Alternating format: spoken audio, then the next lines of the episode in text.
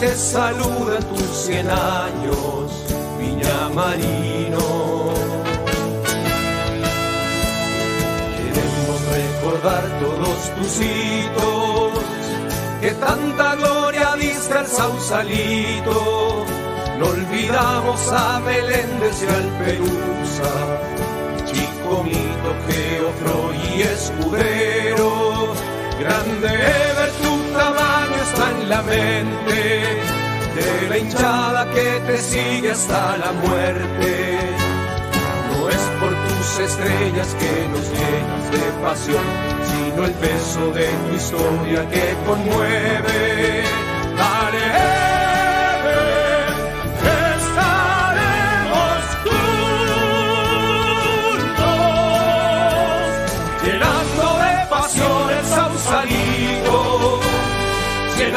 Más estaremos contigo.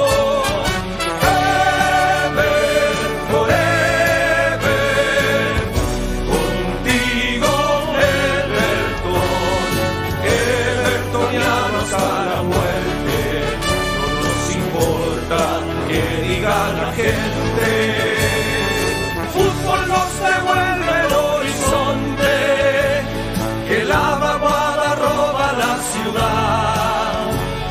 Estrellas se conservan en el mar, esperando por la gloria de la quinta. Dale, que estaremos juntos, llenando de pasión el. Cien años más estaremos contigo.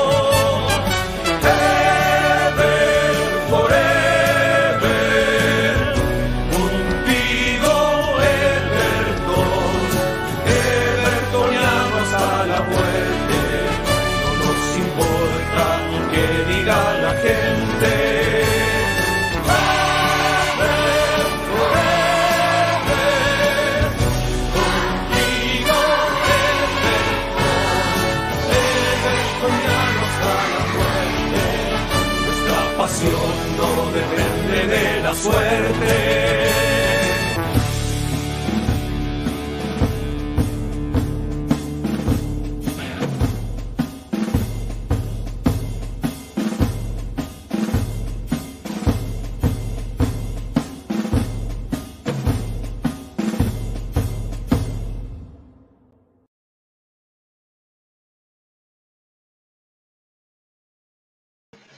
¿Qué tal? ¿Cómo les va? Tengan todos ustedes eh, muy buenas noches. Eh, damos comienzo a una nueva edición de Nación Oricielo, un nuevo capítulo en esta semana, donde hoy vamos a tener la posibilidad de compartir con un ex jugador eh, de nuestra institución. Eh, salió campeón en el 2008, estuvo en el ascenso del año 2012, fue figura en varios clásicos ante Santiago Wanderers. Pero antes de presentarlo y ya comenzar esta nueva jornada, voy a presentar a quien ha sido mi compañero durante todos estos días. ¿Cómo te va, Pablo? Muy buenas eh, noches y por supuesto bienvenido a Nación Oricielo. Hola Diego, ¿cómo estás? Muy buenas noches. Eh, con un poco de frío, ¿ah? parece que por lo menos acá en Santiago llegó, llegó el invierno eh, y está bien, bien helado, 10, 8, 10, 8 grados. Eh, sí. como tú dices, saludos para todas las personas que nos siguen por las distintas redes. Sí, hoy día tenemos un gran invitado, Angelito Roja. Eh, como tú mismo dijiste, eh, estuvo en el 2008, antes había estado en el 2006. Eh, tiene una historia bastante larga con Everton, 2011, eh, 2012, 2013, 2014, varias veces a préstamo, después con, con el, con el pase en su poder. Pero vamos, vamos a pasar por hartas anécdotas de toda su historia de paso por Everton, eh, en primera edición, en segunda edición, eh, también su paso in- por medios internacionales, cuando estuvo en Brasil, cuando estuvo en Grecia, eh, en las selecciones menores, etcétera. Pero yo creo que va a ser bien interesante de poder hablar con Angelito. Claro, y no vamos a esperar más y vamos a integrar esta conversación entonces a Ángel Rojas. ¿Cómo te va, Ángel? Muy buenas noches y muchas gracias por estar acompañándonos en este nuevo capítulo de Nación Oricielo. Hola muchachos, buenas noches. Ángel, ¿cómo estás? ¿Cómo, cómo, primero, primero preguntarte por lo más importante, ¿cómo estás tú con el tema de la cuarentena y cómo está tu familia? Eh, bien, gracias a Dios estamos eh, tranquilo acá en casa, respetando todas las normas que hay que respetar obviamente para, para cuidarse y cuidar a los demás. Ya llevamos, no sé si ocho o nueve semanas acá en casa, así que, pero la verdad que no, no queda de otra, así que hay que, hay que hacerlo por un tema de todo. Que ojalá pase pronto esto. Lo conversamos nosotros en, la previa del programa y, llegábamos a la misma conclusión. Es muy difícil entrenar eh, estando en cuarentena en el departamento, eh, teniendo que grabarse. ¿Cómo lo has hecho? ¿Cómo, ¿Cómo, te ha complicado a lo mejor este escenario nuevo ante, la, ante el coronavirus que nos impactó a todos de, de manera muy agresiva? Sí, bueno, las primeras semanas, los primeros días fueron complicados. Obviamente a nosotros el cuerpo técnico nos manda la pauta eh, con todo lo que hay que hacer, con toda la rutina que tenemos que seguir, pero es difícil los primeros días, como digo, automotivarse, empezar a, entrenar, a cumplir todas las pautas, porque más encima uno se tiene que grabar y mandar los videos. Entonces, de los primeros días, como te digo, me costó un poco, pero ya después se, se formó rutina y ahora, no sé, todos los días me levanto temprano y a entrenar, así que pero los primeros días fueron complicados. Ángel, puede ser que tus audífonos estén mal conectados, que siento un pequeño sonido en el en una de esas. A ver si podéis probar con sin audífonos para ver cómo se escucha. Sí, efectivamente, sí. Se, sentía un pequeño un pequeño sonido. ¿No hay problema que podamos hacerlo así sin audífono? No, no. Perfecto, se escucha mejor. Oye, Ángel, eh, te quería preguntar primero partiendo por tu inicio en el fútbol. ¿Cómo, partiste tú en el fútbol? Eh, ¿Quién te motivó tal vez para, que fueras futbolista? Sabemos que hiciste eh, divisiones menores en, la Universidad de Chile. ¿En qué año entraste ahí? ¿Cómo fue ese inicio en el fútbol para ti? yo, bueno, me llevaron, pedí que me llevaran a la escuela de fútbol del Sausal, está en Américo Vespucio, y a los ocho años. A los ocho años me llevaron, por parte de mi familia, el abuelo, mi madre fue futbolista, pero de ahí nadie más. No, no tenía mucho por don, por quién sacar esa, ese don, pero no sé, me, siempre me gustó, siempre anduve con una pelota y a los ocho años me llevaron a, ahí a la escuela de fútbol de la U. Así que nada, ahí estuve dos meses y me becaron y de ahí empecé, empezó todo. ¿Tú siempre fuiste un mediocampista ofensivo o, fuiste mudando a medida que iba pasando tu, trayectoria, Ángel? Primero empecé siempre todas las divisiones eh, menores la hice de volante creación. Ya. Siempre. Eh, media punta, completando el rombo. Y ya después con el tiempo, los técnicos obviamente van eh, necesitando cosas de cada uno, entonces ya ahí te van modificando y, ya te van cambiando un poquito de tus posiciones originales. Claro. Y, para un eh, para un inferior, un jugador que viene trabajando desde escuelas, que finalmente pasa a un club, ¿cómo es llegar a una institución como Universidad de Chile? Nosotros sabemos el cariño que le tienes a la U, pero es muy difícil a lo mejor el compatibilizar ser hincha a poder defender los colores de esa institución con lo que significa la implicancia de la U en el fútbol nacional. Sí, mira, eh, uno no, a lo mejor no le toma el peso porque está todos los, está todos los días ahí.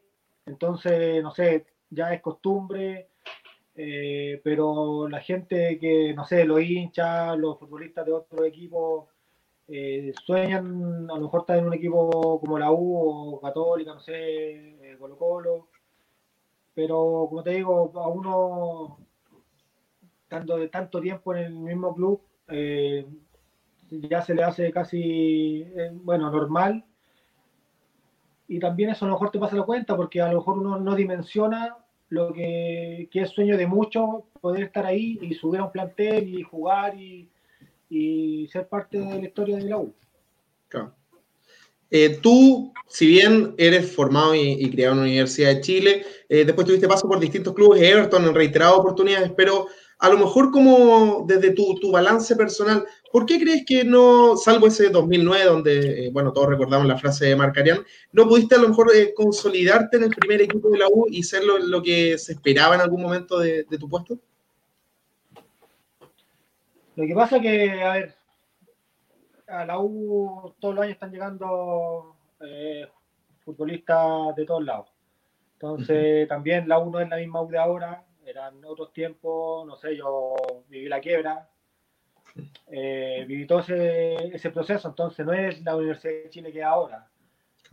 Pero también, como te digo, para nada, eh, yo me quedo muy tranquilo con todo lo que hice porque porque también muchos cambios, muchos procesos, cambio dirigencial, cambio de técnico, eh, que llevan a sus jugadores, todos saben que cuando un técnico lleva a sus jugadores, los, va, los va a hacer jugar y entonces a la gente casi siempre la van, la van como desplazando un poquito, pero tampoco es excusa, al final acá el rendimiento el rendimiento manda. Eh, son gustos del técnico y no sé, a lo mejor como yo llegué a Everton de la U y me tocó jugar y un muchacho que de ahí puede decir lo mismo. Entonces, yo creo que el rendimiento, el racha del equipo que ande bien también, porque nosotros salimos campeones en 2004, ahí tuve alguna participación y ha citado siempre, pero después en 2005 nos tocó perder la final y ahí ya me mandan a préstamo. Entonces, ahí ya empezó todo el, el sistema. Ángel, yo te quería hacer una consulta que un poco en línea con lo que tú comentaste, que de repente eh, en un equipo como Universidad de Chile el técnico trae sus jugadores. ¿Consideras que tal vez algo de Chile y algo que también se ha planteado muchas veces en, eh, Everton también, que el futbolista interno, el futbolista que hace la carrera desde, desde las juveniles, es menos valorado tal vez por la dirigencia en cuanto a los sueldos, las renovaciones de contrato, eh, más, que nada desde la interna. Eso pasa en todos los equipos, en todas las instituciones. Creo que menos en Colo Colo, que creo que es donde mejor les pagan a los futbolistas que son formados en casa.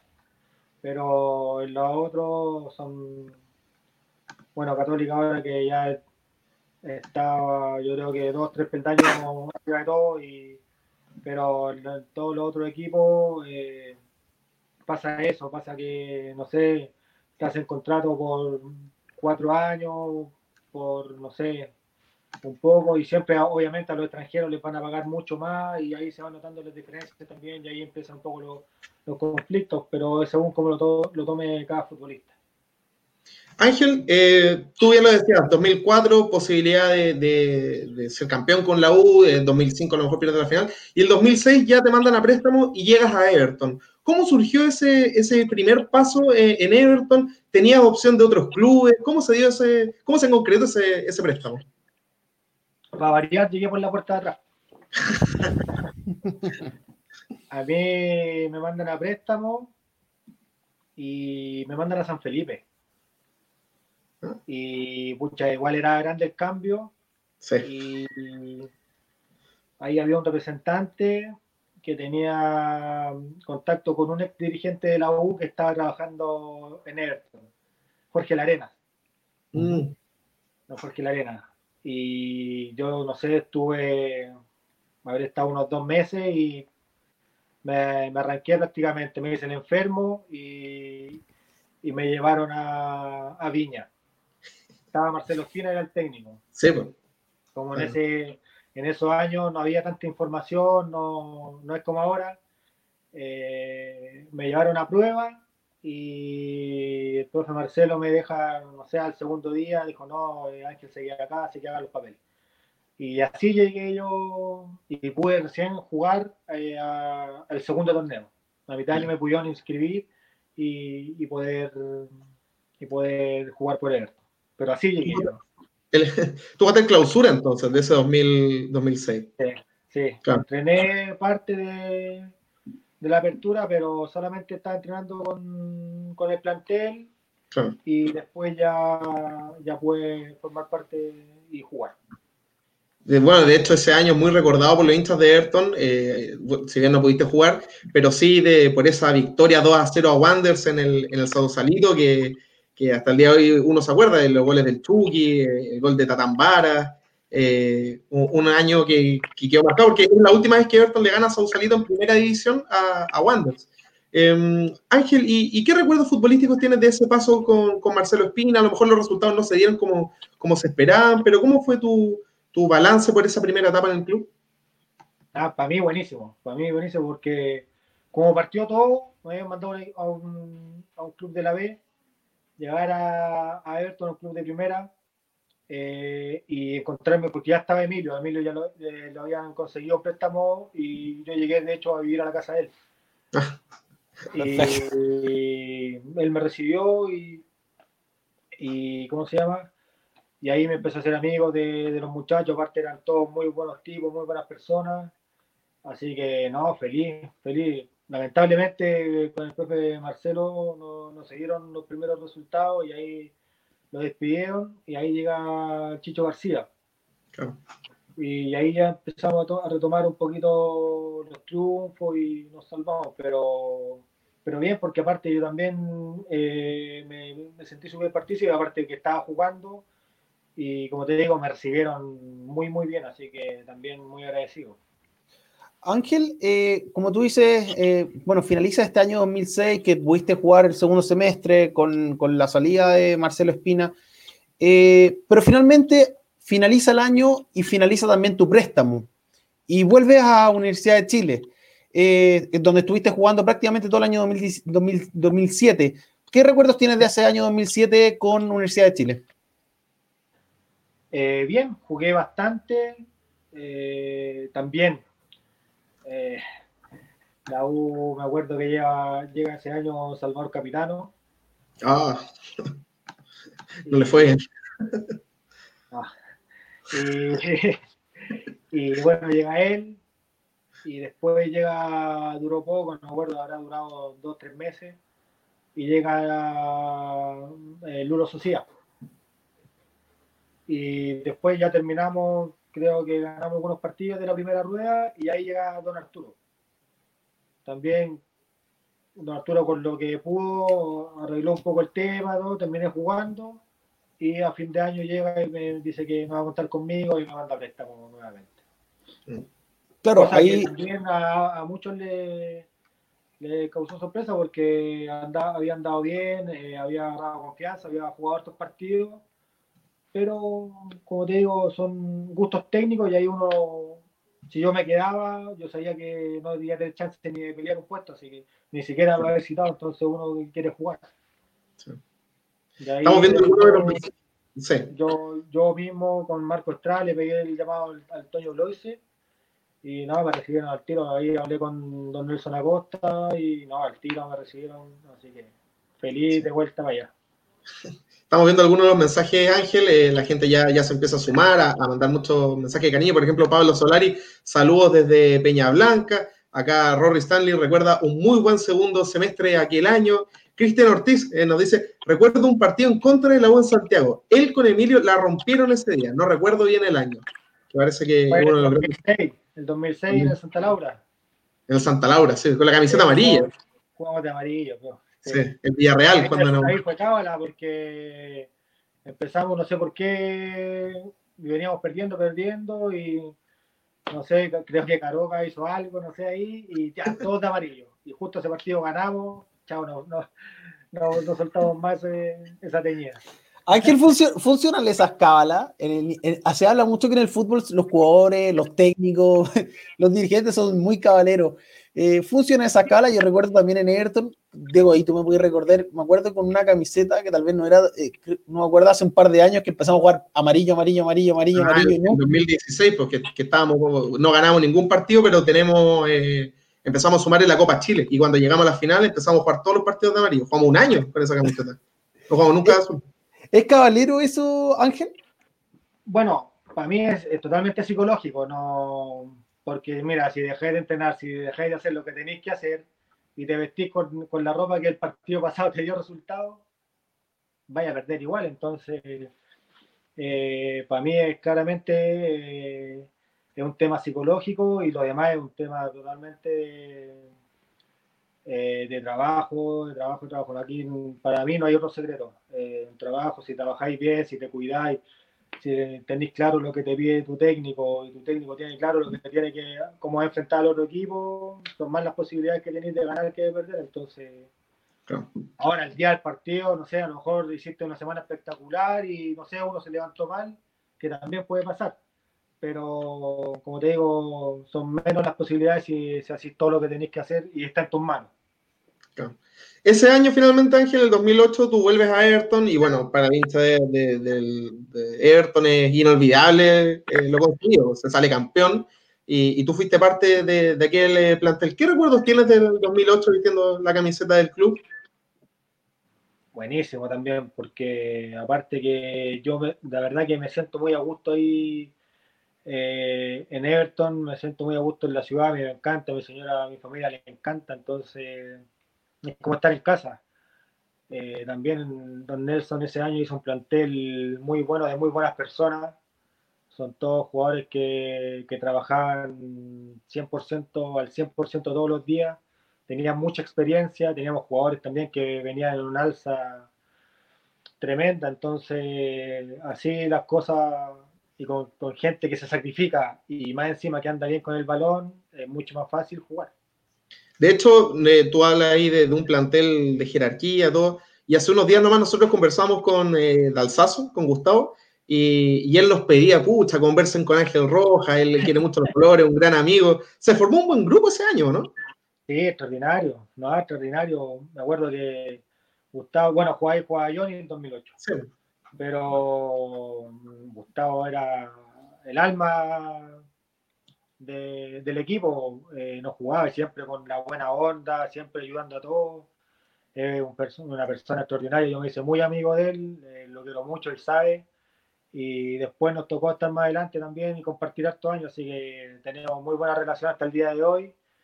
Y nada, pues como te digo, ese año eh, había muchos jugadores, no sé, estaba Jaime, eh, Limache, estaba Adrián, estaba eh, Oviedo, Lauchari que estaba volando, eh, Miralle, ¿para qué decir? Canío, Canío. equipazo. De, después los más de mi edad estaba el Paco, estaba el Chanito. Eh, entonces éramos todos un complemento y Feña Savera, estábamos todos en un nivel muy, muy, muy parejo, entonces eso ayudó bastante. Y tras ese, tras ese 2008, glorioso, con el título, eh, un clausura que a lo mejor los resultados no fueron tan buenos, tú vuelves a la U eh, y es un, paso por la U, corrígeme a lo mejor si me equivoco, pero el más destacado que tienes en tu, en tu trayectoria vistiendo la camiseta de la U, con ese título eh, y con el respaldo tan potente de, de Marcarian, ¿no? Sí, sí, de hecho el más importante que, que tuve en la U eh, también yo venía con bastante confianza de lo que había hecho el año pasado y de hecho de nuevo me habían mandado préstamo y mientras me están consiguiendo el préstamo eh, yo me iba a Quique y pues claro, Marcarian no lo conocía porque había visto los videos de todo ese año pero de, claro, de Universidad de Chile, no de los que estaban a préstamo. Entonces, él me conoció hoy cuando me presentaron y yo tenía que entrar con el, con el plantel. Y ahí, pucha, él me vio y el día que yo me iba, yo me acuerdo que era un día miércoles.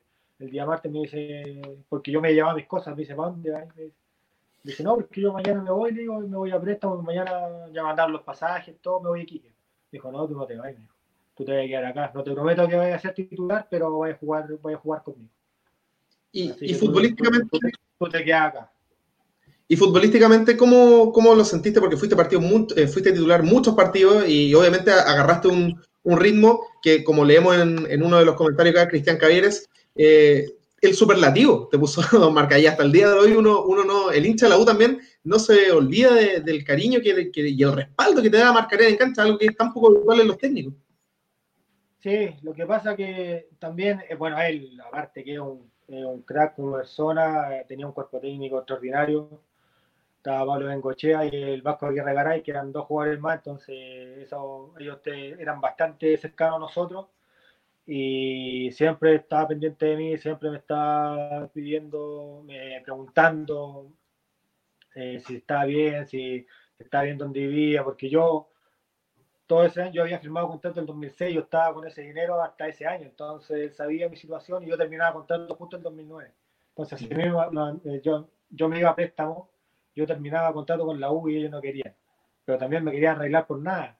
Entonces, él siempre peleando por mí y fue una de las cosas también que no le gustaron cuando pescó sus cosas y se fue. Eh, cuando salimos campeones, se fue esa misma noche. Pero como te digo, también yo andaba con bastante confianza eh, y haciendo buenos partidos, entonces aparte de donde me ponía, yo le estaba respondiendo, entonces era un jugador súper confiable para él. Entonces yo también por, él, eh, por eso el trato que él hacía a mí. Ángel, volviendo al 2008, eh, te quería preguntar un poco qué rol, qué rol jugó o cuán importante fue eh, Don Nelson Acosta eh, durante, hablemos ya durante los playoffs, durante esos dos partidos que hubo que dar vuelta, primero el con Audax, que fue un partido extremadamente complicado de dar vuelta, primero jugando de visita, segundo con un plantel de Audax, de Audax que era un gran plantel con muy buenos jugadores y finalmente el partido con Colo Colo en la final, después de haber perdido un 2-0 de visita. ¿Qué, ¿Qué, tan importante fue Don Nelson en ese aspecto? Y también un poco cómo viviste tú eh, las, las, tres series de playoff, incluido las semifinales con la Universidad de Chile. Don Nelson era la cabeza, era la cabeza de, de, todo. Entonces, él es muy de piel, te llega, te toca la fibra. Entonces, él lo que te decía era, le salía del alma. Entonces uno, el jugador, sabe cuándo te están hablando y de qué manera te dicen las cosas. Para él, yo me acuerdo perfectamente, todos, todos esos partidos eh, fueron semanas inolvidables, las charlas en el camarín, esas semanas de entrenamiento. Lo único que queríamos era que llegara al partido y jugarlo, salir a la cancha y correr, matarnos eh, todos por igual y, como te digo, fueron semanas demasiado lindas, la ciudad estaba, estaba toda con el equipo, eh, donde uno iba, eh, te estaban alentando, eh, me acuerdo que el estadio, estadio Sausalito ya se llenaba siempre, entonces había muy buen ambiente y todo eso fue un conjunto de cosas que, que al final dio el resultado que, que todos sabemos.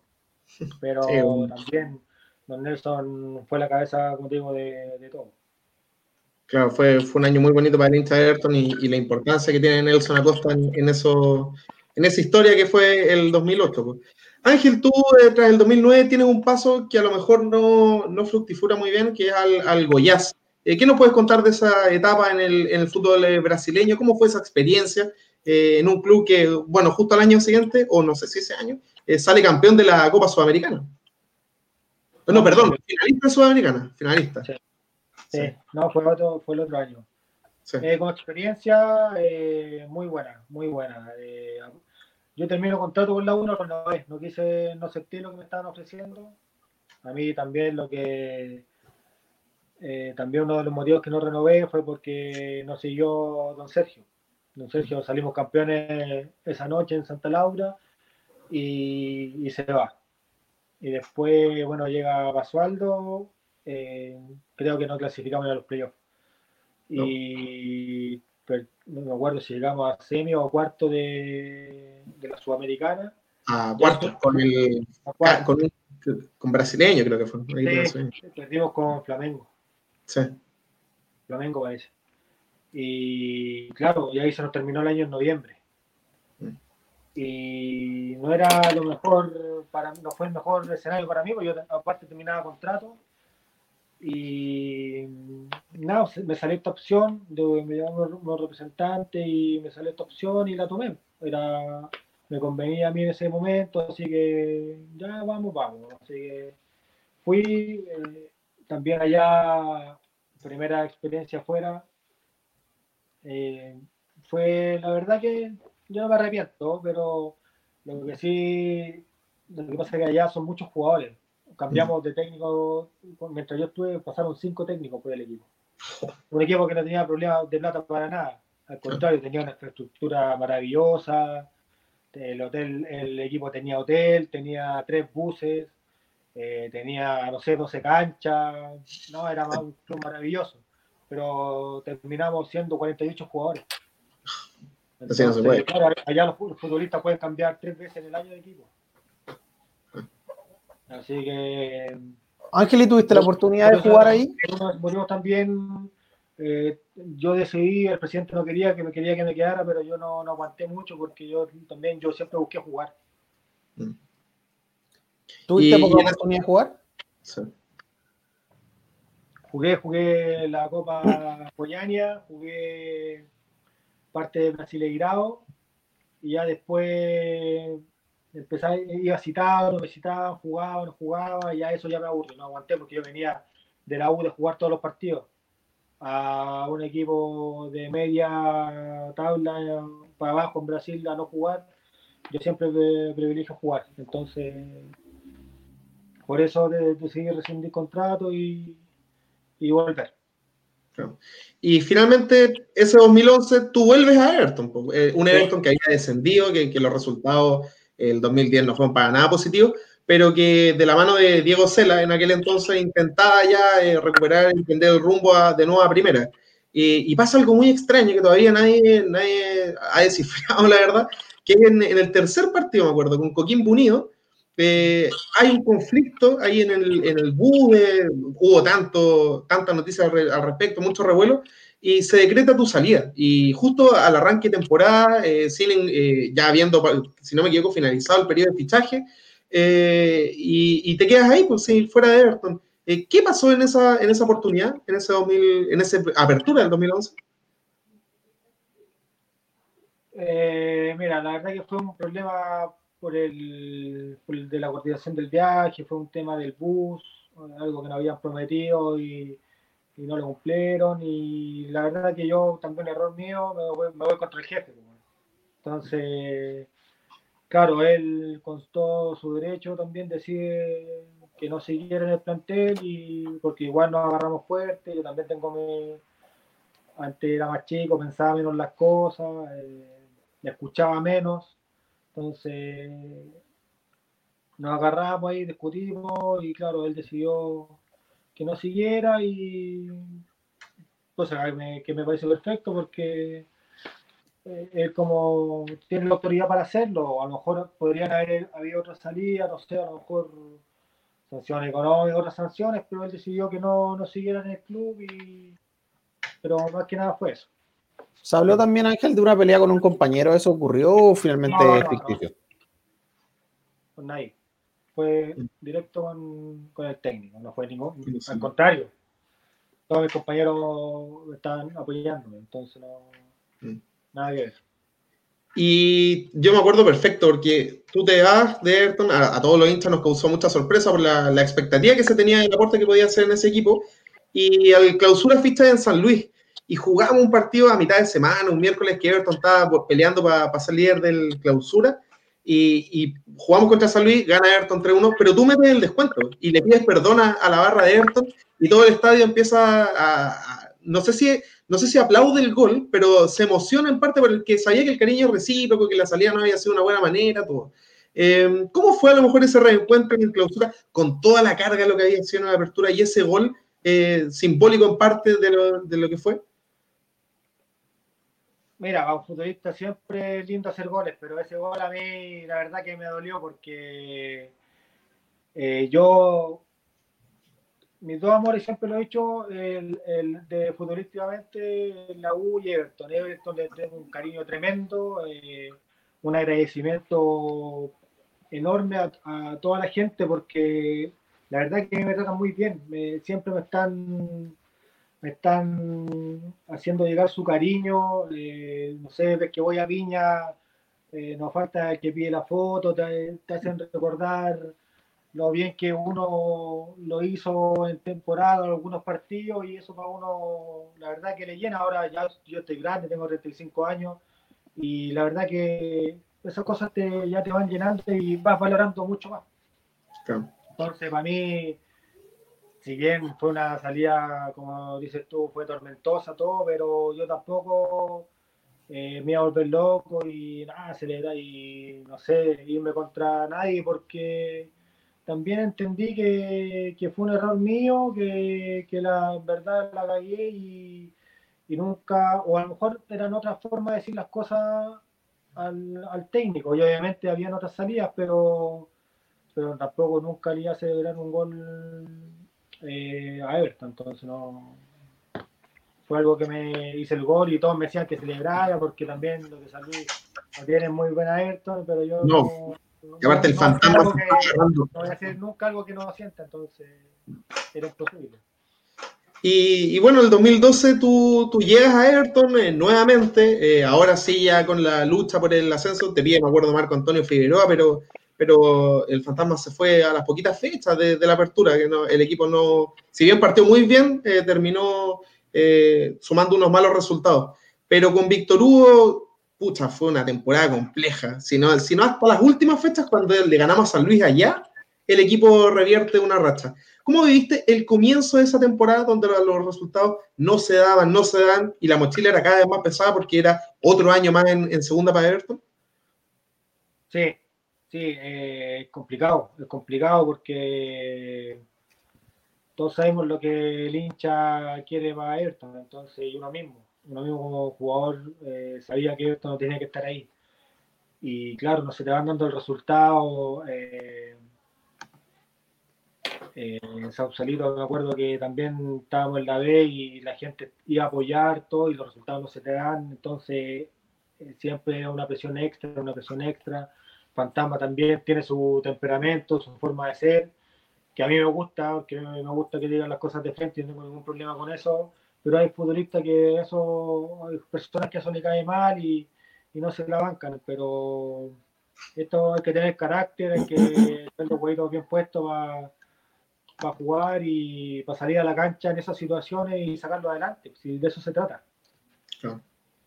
Y bueno, llega Víctor Hugo, eh, la cosa parecía cambiar, pero también costaba, costaba, hasta ese partido con San Luis, que ganamos en el último minuto, el petrolero Cáceres eh, mete un gol de una contra más encima, y, tras eso empieza a sumar resultados, a sumar resultados, le ganamos a, Unión Temuco en aquel entonces con un gol tuyo también al último minuto, después no me acuerdo qué otro partido fue, pero vino uno con Ñublense, que ganamos 5-3 también ahí con, con gol tuyo, eh, con dos goles tuyos. ¿no? Sí, que, fue, y aparte de un expulsado, el gol tuyo de penal al último minuto, no, fue una, uno de esos partidos que, que el hincha no se olvida. Y tras una, puta, una mezcla de estrellas, algo eh, astrológico, por decirlo de alguna forma, se alinean y Everton entra a la liguilla de promoción. Y ahí eh, pasa un hecho histórico, porque finalmente el partido de ella es el último partido que se juega en el Sausalito histórico, o sea, en el Sausalito antiguo, antes de la remodelación. Y eres tú el que convierte ese gol eh, de, lanzamiento penal ante la U de Conce.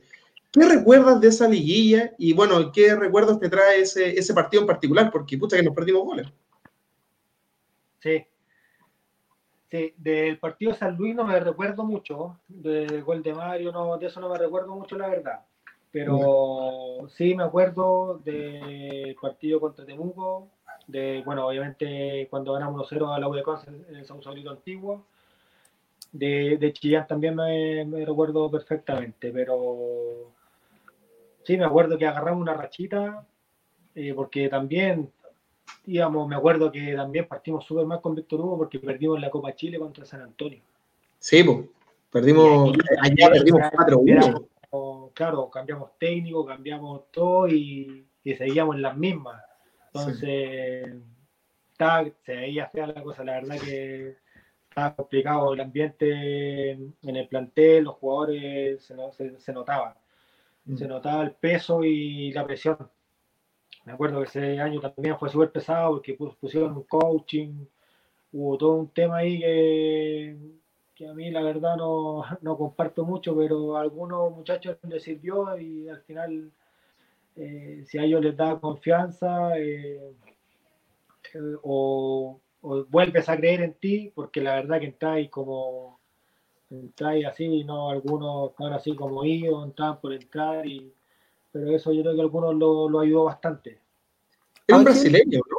El que, el que lleva a hacer el coaching. era no, era un tipo y una. Y una.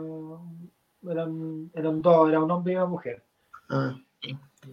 Ángel, yo te quería, yo te quería consultar. Eh, ¿cómo es para un futbolista profesional? Eh, tú viniste de refuerzo antes de, antes de esta salida, con, la salida de San Luis, etcétera. Eh, el jugar en segunda división, ¿cómo cambia el panorama o el nivel en comparación con el fútbol de primera división? Se sabe que finalmente son, son prácticamente son dos planetas distintos. Parece que en segunda división se corre mucho, a diferencia de primera, es menos táctico, es mucho más físico. Eh, y también un jugador que tú, como tú decías, tú venías de Universidad de Chile, si bien pasaste un par de préstamos por, eh, por Everton, partiste a, Brasil, ¿cómo es para un futbolista eh, el ir a jugar a segunda división y, y, en segunda parte, cómo fue para ti también, qué significó el dejar, a, o sea, el pasar un Everton ascendido, el cumplir con, el cumplir con la tarea? Sí, eh, jugar, sí, jugar en segunda es totalmente distinto a estar en primera, claramente. Eh, tenía un tope de, de 25 años, los jugadores, habemos cuatro excepciones mayores de 25, eh, claramente se corre más, claramente es más desordenado, claramente las canchas no son tan buenas como, como en primera, eh, son varias las diferencias, pero, pero es según como uno lo tome verdad, yo sigo siendo el mismo profesional o mejor yo creo, eh, más me puedo, ya estoy más grande, tengo que estar al nivel de los muchachos, no puedo correr menos que ellos, tengo que dar el ejemplo. Entonces, yo creo que a lo mejor en otra etapa eh, no lo hubiera tomado como lo estoy tomando ahora. Porque si bien cumplí ahora hace poco 35 años, pero yo tengo y quiero jugar unos 3, 4 añitos más. Entonces, yo tengo mis metas claras, tengo, sé lo que quiero lograr y voy a hacer todo. Ya si no se da es por otra cosa, pero yo en el intento no me voy a quedar. Entonces, eh, tengo mis metas claras, tengo que cuidarme para eso y, para volver a primera. Eh, acá Ángel nos llega una pregunta de Álvaro Martínez. ¿Qué sentían los jugadores del 2012 cuando todos cantaban que Alzazo juegue solo? acuerdo un partido con Barnechea, cuando la gente se fue afuera de los camarines. En ese tiempo el Sausalito antiguo tenía los camarines. Qué, eh, duro, qué duro ese camarín tirando, eh, que se veía todo desde afuera, durísimo. Sí. Eh, a algunos les molestaba mucho, hablaban ahí linterna, de repente nos faltaba que hablaban de, de Gustavo, pero verdad a mí lo que más me, me afligía era el que no podíamos encontrar el rumbo eso es lo que averiguar realmente, porque la solución estaba, la teníamos nosotros. Porque si nosotros jugábamos bien, nosotros nos plantábamos en la cancha y éramos un equipo, claramente íbamos a tener mejores resultados y todo eso iba a cambiar a favor de nosotros. Pero claro, no, nos fuimos nos fuimos metiendo con esas tonteras, eh, preocupando más de, de, las cosas que nos gritaban a realmente lo que nos teníamos que preocupar. Entonces, así nunca íbamos a sacar las cosas adelante. Mm. Así que, pero nada, eh, yo me acuerdo que Gustavo también nos salvó muchos partidos hace años. Eh, la verdad que atajó mucho, mucho, si no, yo creo que hubiera sido mucho peor la cosa. Y bueno, se consigue el ascenso. se, lo, ganó, se lo porque la verdad que nos salvó de, de caídas mucho más feas. Mira, de hecho, Álvaro Martínez, que nos hizo la pregunta, eh, pone acá, en Chillán después del 5-3 terminaron todos los jugadores cantando el hit, ahí como, como señal de descarga. Sí, pero Gustavo ahí con, con todos nosotros saltando el, para variar ahí en el medio, entonces él, me acuerdo, claro, en el camarín empezaba a cantar todo esa, esa cancioncita. pero, pero no, bien, bien. Fue muy bueno ese partido, uno, uno se acuerda como hincha en Chillán, aparte partimos perdiendo como a los dos minutos, nos echaron a Altar Silva, no, fue uno de esos partidos que el Everton generalmente no gana, pero, pero esa vez lo ganamos y, con ganas. Sí, Fue muy bueno. fue, estuvo bueno ese partido. Sí. Ángel, eh, después, bueno, el, el, 2013 ya jugamos en primera, eh, se logra este ascenso y sobre todo es un año, yo en particular el 2013, que queda marcado por los clásicos, porque jugamos cuatro, ganamos tres, perdimos uno, ya está bien, que calza un poco con la campaña posterior, pero ese 2013 realmente fue, fue positiva en parte la, la temporada, sobre todo con esos partidos ante Wanderers. ¿Qué recuerdos tienes tú de, aquella, em, de aquella temporada, de esa primera apertura donde el Everton termina sexto? Sí, la verdad que arrancamos, arrancamos bien. Y también, como tú dices, los clásicos, yo creo que marcaron este año. Eh, jugamos, eran los partidos que estábamos esperando todos para para volverlo a jugar, porque ya le habíamos agarrado la mano y, qué mejor ganar tres clásicos, imagínate, en el año. Eh, eh, buenísimo. Y también con buenas actuaciones en el torneo, habíamos empezado la verdad que, que bastante bien. Ángel, la, la, incorporación del pasto sintético al fútbol nacional, eh, Everton fue a hacer muchas veces de local eh, al interior. ¿Es muy complicado para un futbolista? Eh, ¿Cambia mucho el, el, juego en general? Sí, la verdad que perjudica bastante. distinto el bote, el golpe al balón no es el mismo. Eh, no sé, el impacto al correr, al saltar, las articulaciones sufren mucho, por eso muchos también juegan con zapatillas. Eh, pero hay otros que, por ejemplo, no podemos jugar con zapatillas, no, me siento cómodo, no, estoy firme, no, entonces es complicado, es complejo ese, ese, esa superficie. Habían, habían otros como J. Muñoz que parece que le caía bastante bien, ¿no? Sí, que Jodida es muy bueno, entonces. debe ser para el baby muy bueno. Sí, sí, claro, pero los que tenemos más tránsito en el medio eh, es más. No sé, te tiráis una barriga que hay todo, todo raspado. el, plástico te quema, entonces es difícil. Más, y más cuando me acuerdo que hicimos de local todo ese año y nos ponían los partidos tres y media, cuatro de la tarde, en verano. Ardía la suela, ¿no? ¿Mm? Ardía la suela de los zapatos. Sí, arde el, el calor te calor. con el caucho, ¿no? es un tema, aparte que yo te hace más calor. Oye Ángel, mientras seguimos conversando, vamos a aprovechar de mostrar ahí una, un compilado de, goles que, que, hiciste defendiendo la camiseta del Everton. Eh, hay de todos los años, pero en particular de esa temporada 2013, 2000, 2014. Este es uno de esos sí del 2008, de la tercera fecha, que ganamos el, el 3-1. Eh, pero mira, acá estamos leyendo también algunos de los comentarios, por ejemplo, eh, Buena Roja, de, de Neri del Cajón. El único que fue capaz de que Von Schwedler hiciera un gol. eh, ¿ah? en eh, también José Bendaño nos pone grande Ángel Rojas, un gran abrazo, tenemos muy buenos recuerdos de tu fútbol, gracias por brindarnos alegría.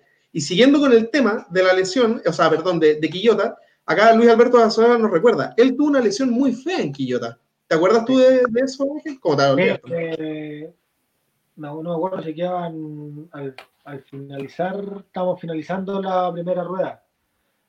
Y después venían vacaciones justo. Y claro, me corté el posterior.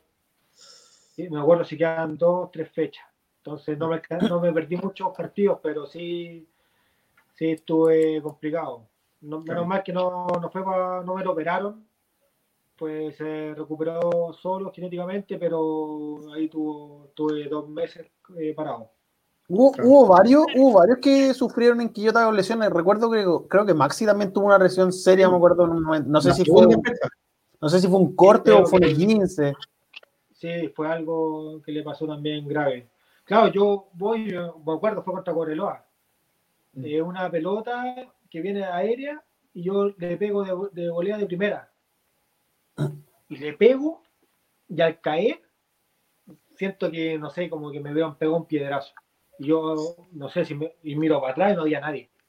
Ay, dije. Claro, pensaste que, pensaste que pensaste una patada por último. Claro, me una patada, no sé, algo así que.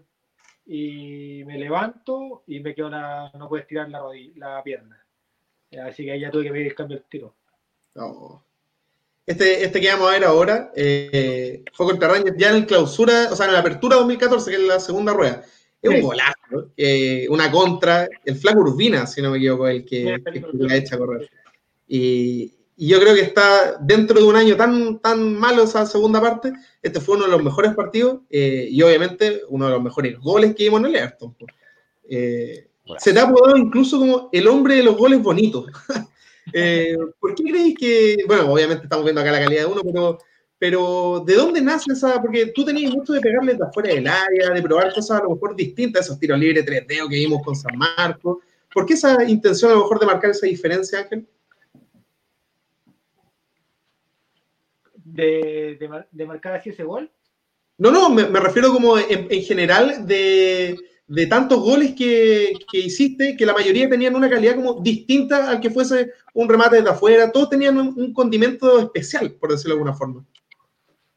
Bueno, yo siempre cuando chico jugué, te contaba de, de, de punta, entonces siempre estaba ahí peleando todos los años como de, de siempre hice hartos goles, entonces eh, siempre estaba definiendo, bueno, los entrenamientos también, siempre me quedo, me meto ahí con los delanteros a, molestarlos y a, meterme a definir también, por si me toca, pues. entonces siempre estoy entrenando eso y pucha, también es lo que se te viene a la mente en esos milésimas de segundo.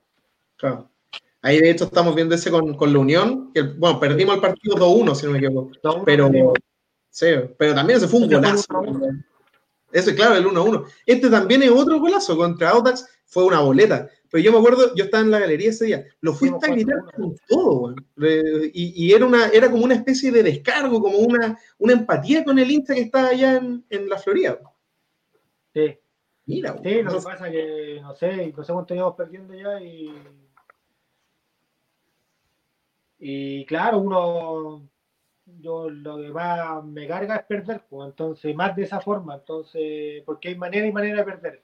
Pero me acuerdo que ese partido estábamos, no sé, eh, estábamos en otra y, y, fue un poco sacarme toda esa bronca que tenía.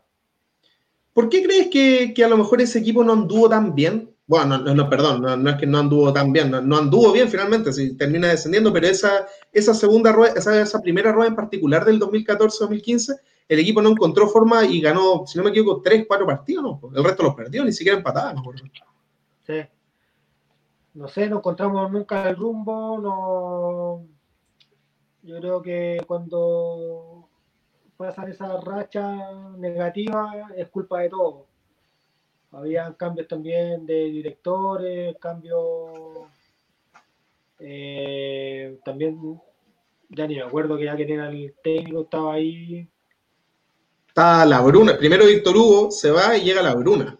Sí, la verdad que tampoco era del gusto de, de muchos y yo creo que de ahí parte todo el tema. Eh, si bien uno tiene que acatar, pero también hay cosas que te molestan, como el poco profesionalismo. Entonces, eh, es un conjunto de cosas, es un conjunto de cosas que, al final te lleva a ese desastre.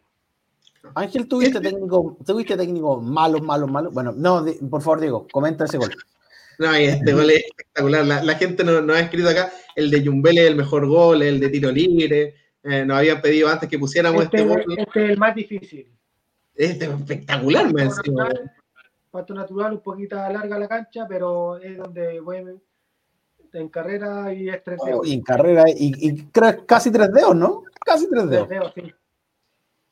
Espectacular, pues. El único pase que metió Leguizamón en su paso por, por esto. Y este otro, este, este, este yo creo que, más allá que bonito, gritado a cagar, o sea. Eh, Ahí me ayuda el arquero. Sí, bueno, el Pepo nos ayudó harto ese día. pero. Yo, en la tribuna tenía enfermo a la familia del Pepo, así que le pido disculpas, pero tenía enfermo, enfermo, enfermo. Pero, pero, ¿qué recuerdos tienes tú de, este partido? Acá ya había cambiado el entrenador, estaba Nelson, eh, el equipo le había ganado justo la Unión 3-1 la fecha anterior, se veía como que, chuta, la podemos hacer quizás, pero, pero ¿qué recuerdos tienes tú de, de ese clásico? Eh, no, me acuerdo perfecto porque la situación que se vivió, ir a jugar a Santiago. De local, algo raro. no sé si vuelve a pasar, entonces eh, también la gente de nosotros nos acompañó, estaba toda mi familia acá de Santiago y nada, fue súper especial porque aparte eh, con la situación que, que estábamos viviendo y ya habíamos ganado un partido anterior y agarrado una rachita era súper importante, entonces ahí también nos sacamos un gran peso de encima con ese partido. Mm. Sí, pues y aparte, eh, con lo que significaba ganar la Wander, ya nos habían ganado justo el clásico anterior y nosotros veníamos de baile, baile, baile. Entonces fue, fue sacarse un peso encima. Em, Ángel, y bueno, ese año, esa temporada, que finalmente es la última tuya defendiendo la camiseta de Everton, eh, termina en, en Talcahuano, pues, con un empate a cero, eh, que termina culminando el descenso. Corrígeme si me equivoco, pero tú no fuiste titular ese día en Talcahuano. No, pues ahí, Don Nelson apareció con. Tenía uno. no, no, me dejó, me dejó al banco ese partido, sí, me acuerdo. Eh, tengo varias preguntas de, ese, de ese como cierre de tu paso por Everton y, voy a partir preguntándote em, ¿cómo, ¿cómo, viviste ese día en Talcahuano donde la gente llegó en masa, llegaron cerca de 500 hinchas, cantaban en entretiempo, sabíamos que a lo mejor la cosa no venía muy bien, y dependíamos del resultado. Pero ¿cómo viviste ese descenso eh, por todo lo que significaba a lo mejor volver nuevamente a, segunda tras, tanto que había costado subir? Sí. Eh, imagínate, imagínate el viaje de mierda que nos tuvimos que comer eh, de vuelta, más encima que había quedado el banco, más impotencia porque uno dentro de la cancha por último sabe que algo puede hacer. Yo soy una persona que se tiene mucha confianza, entonces sabía que, y aparte, esas instancias son para algunos jugadores y yo soy uno de esos. Eh, siempre me ha, gustado jugar, me ha gustado jugar las finales, estoy acostumbrado a jugar finales y, y de chico me crié con eso porque también en la U siempre todos los años jugamos las finales contra Colo Colo Católica, entonces son partidos que uno va aprendiendo cómo manejarlo. Entonces yo pensé que ese, ese partido podía aportar mucho porque yo me acuerdo, si ese partido ganábamos, nosotros nos salvábamos. Sí. Pero también me, me tocó quedar a la banca, estaba caliente, caliente. pero compañero obviamente, pero con una impotencia también, porque me acuerdo que a Romero también lo dejó. Sí, pues. entró el último 10 y, y, se nos va el tiro. De hecho, entre yo y a los dos minutos entré sí. algo así. Y, Pero también son son jugadores que eh, yo creo que en esos partidos tienen que tener los jugadores que, que, se sienten con confianza con la pelota. Si al final esto puedes correr, puedes meter, pero lo que manda es la pelotita. Entonces, si tenéis más manejo balón y sabéis que alguien te puede hacer algo distinto, pero bueno, son decisiones que, que toma que toma el entrenador y hay que respetarla y te gusten o no. Se, habló mucho, Ángel, de, de, lo que pasó después en ese camarín, pues que, que, la puta Romero, yo me acuerdo que en cancha fue evidente que entró caliente, de hecho, él mismo se rellena la papeleta para entrar y, y entra a la cancha. Yo estaba justo detrás de, de la banca porque en ese tiempo trabajaba para la radio del Paraíso. Y, y, después en el camarín a nosotros no nos dejaban acercarnos tanto porque decían, no, algo está pasando, algo está pasando, parece que se, eh, se estaban gritando o no sé cómo habrá sido. ¿Qué pasó finalmente ahí? Eh, porque muchos hablan de que de que finalmente la cosa no terminó bien con Acosta y que por eso él no siguió después, en, la otra temporada. Eh, no recuerdo bien porque yo eh, no sé si no sé si me tocó, no sé, algo no, no sé dónde estaba yo metido, no estaba justo donde pasó el tema, pero fue una, una pelea entre compañeros, pero yo creo que es algo normal cuando termináis gente y ya no encontráis a qué echarle la culpa, pero, pero fue algo, una calentura del partido y del momento. ¿Tú crees, Ángel, que ahí eh, pasó la mano a lo mejor eh, de Jaude eh, por responsabilizar a lo mejor a una persona? Obviamente hay, hay una autocrítica de futbolísticamente no se encontró mucho el equipo, pero también, leyendo el comentario de Luis Alberto González, Puga no nos cobra no, yo no me acuerdo de uno, yo me acuerdo de dos penales, evidente, uno sobre Ragusa y uno sobre Cerato, y también lo de Calera, que empata mágicamente allá en San Carlos de Apoquindo, un partido que no tenía por dónde con la Católica. ¿Tú crees que pasó a lo mejor ahí por gente, por una tercera mano, esa, ese descenso?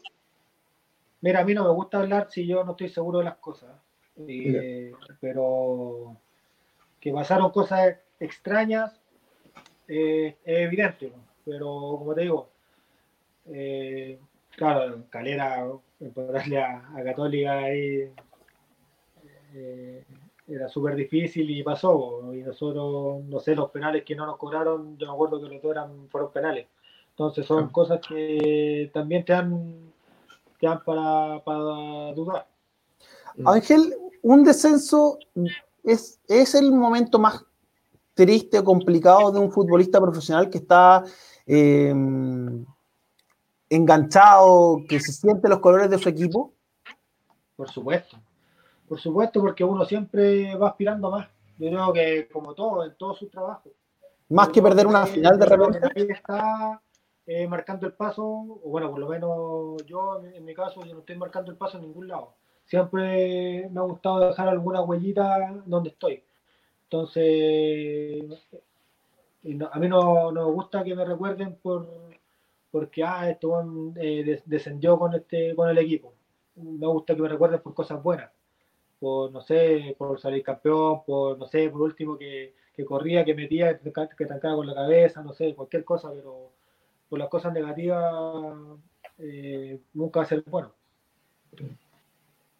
Y, y, bueno, Ángel, finalmente 2014, Ayrton desciende, eh, renovación de plantel, se van varios, eh, entre ellos tú, y tiene una experiencia de fútbol griego, si no me equivoco, ¿o no? Sí. ¿Cómo fue eso? ¿Qué, qué tal? ¿Qué se puede contar de ese paso por Grecia? Eh, bien, en lo futbolístico, en lo familiar, súper bien. Yo me fui con mi familia para allá, eh, yo me tuve que ir un mes antes, tuve un mes de temporada, y después se va mi familia, un viaje sacrificado, eh, súper lejos de donde estábamos, pero, pero bien, un equipo que tenía las condiciones para estar en primera, tenía lo mínimo para poder entrenar, pero, pero bien, lo que sí es mucha la diferencia con los equipos grandes. Mm. Ahí no, no tenéis cómo pelearle a ellos. Eh, pero, pero bien, en lo futbolístico, en parte táctica, en la parte de cuidado personal, de cómo se cuidan ellos, eh, porque también copian a todos, no sé, Alemania, Holanda, de, esa, de eso se están llenando ahora, entonces la forma de trabajar de los preparados físicos, de los técnicos son muy tácticos, en ese sentido yo la verdad que aprendí mucho. Ángel, ¿cómo, para, para tal vez para la gente que está fuera del fútbol, ¿Cómo puede llegar una oferta para un futbolista desde Grecia? De repente hemos visto futbolistas que parten a Chipre, a países tal vez que no son tan reconocidos eh, futbolísticamente. ¿Cómo llegas? ¿Llega por, por intermediario? ¿Llega por otros representantes? ¿Cómo de repente en ese entonces, no sé si tú sabías mucho el fútbol griego, menos yo creo ni siquiera, ni siquiera de esos equipos, ¿cómo, cómo, cómo llega eso a un futbolista profesional? De Chile, por lo menos. ¿Para qué te voy a mentir? Yo no tenía idea. no tenía idea de, de allá. Lo que sí me, uno siempre se está haciendo videos, cosas te están pidiendo. Y obviamente eh, fue Mario Cáceres quien me pidió, él jugó allá en el AEK y él dejó muchos contactos. Entonces me pidió el video de, ese año, de un poco de mi carrera, y lo envió.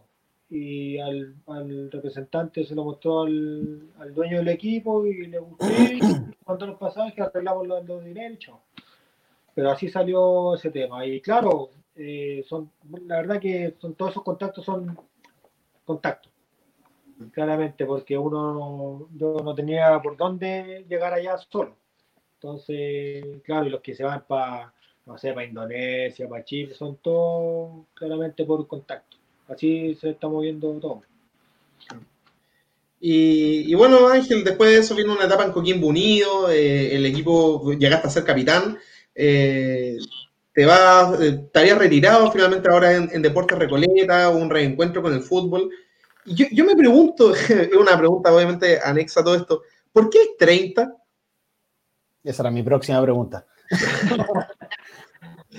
Eh, me gusta el número 30, bueno, siempre que me encanta Lionel Messi. Y él, él debutó con el 30. Entonces, ah. de, ahí se me dio la posibilidad, porque en Everton eh, yo juego con el 8, el 2006 con el 19, no me acuerdo. En la U debuté con el 31. Pero el 2012 ya decidí, ya no, quédame el 30, el 30. Y, ahí ya no lo cambié más. es un número raro igual, pues uno no está acostumbrado a ver un futbolista con el 30 y, tú, el 30, va el 30 ahí en tu, en tu etapa como... Pero está bien, claro, más que nada por eso y claro, también, también eh, fue un buen año ese, entonces ya, ella no lo cambié más en verdad. Y eh, ahí, bueno, hablamos de los clubes, hablamos de tu etapa en el fútbol extranjero, pero también de la selección chilena. Fuiste varios, eh, parte de varios procesos de selecciones menores, el Sudamericano Sub-20, y, finalmente conversamos en la previa esa eh, no convocatoria de Zulantay para, para el Mundial de Holanda. Pero, ¿qué recuerdos tienes de, haber defendido los colores de, la Roja en tu etapa a lo mejor más, formativa, por decirlo de alguna forma? Bien, eh, maravilloso, la verdad que cantar el himno nacional fuera de tu país es lo más lindo. Defender los colores eh, en otro lado de tu selección eh, lo más lindo que le puede pasar a un futbolista. Entonces, jugué, viajé harto con la selección, previo al sudamericano y después del sudamericano también. Y bueno, después me tocó que me dejó fuera de la nómina, pero después me llamó Ivo Basay a la sub-23 y ahí también hicimos harta gira, pero no, como te digo, eh, para uno es un honor. Eh, aparte de estar con los mejores de, cada equipo, eh, la verdad que es una experiencia muy linda.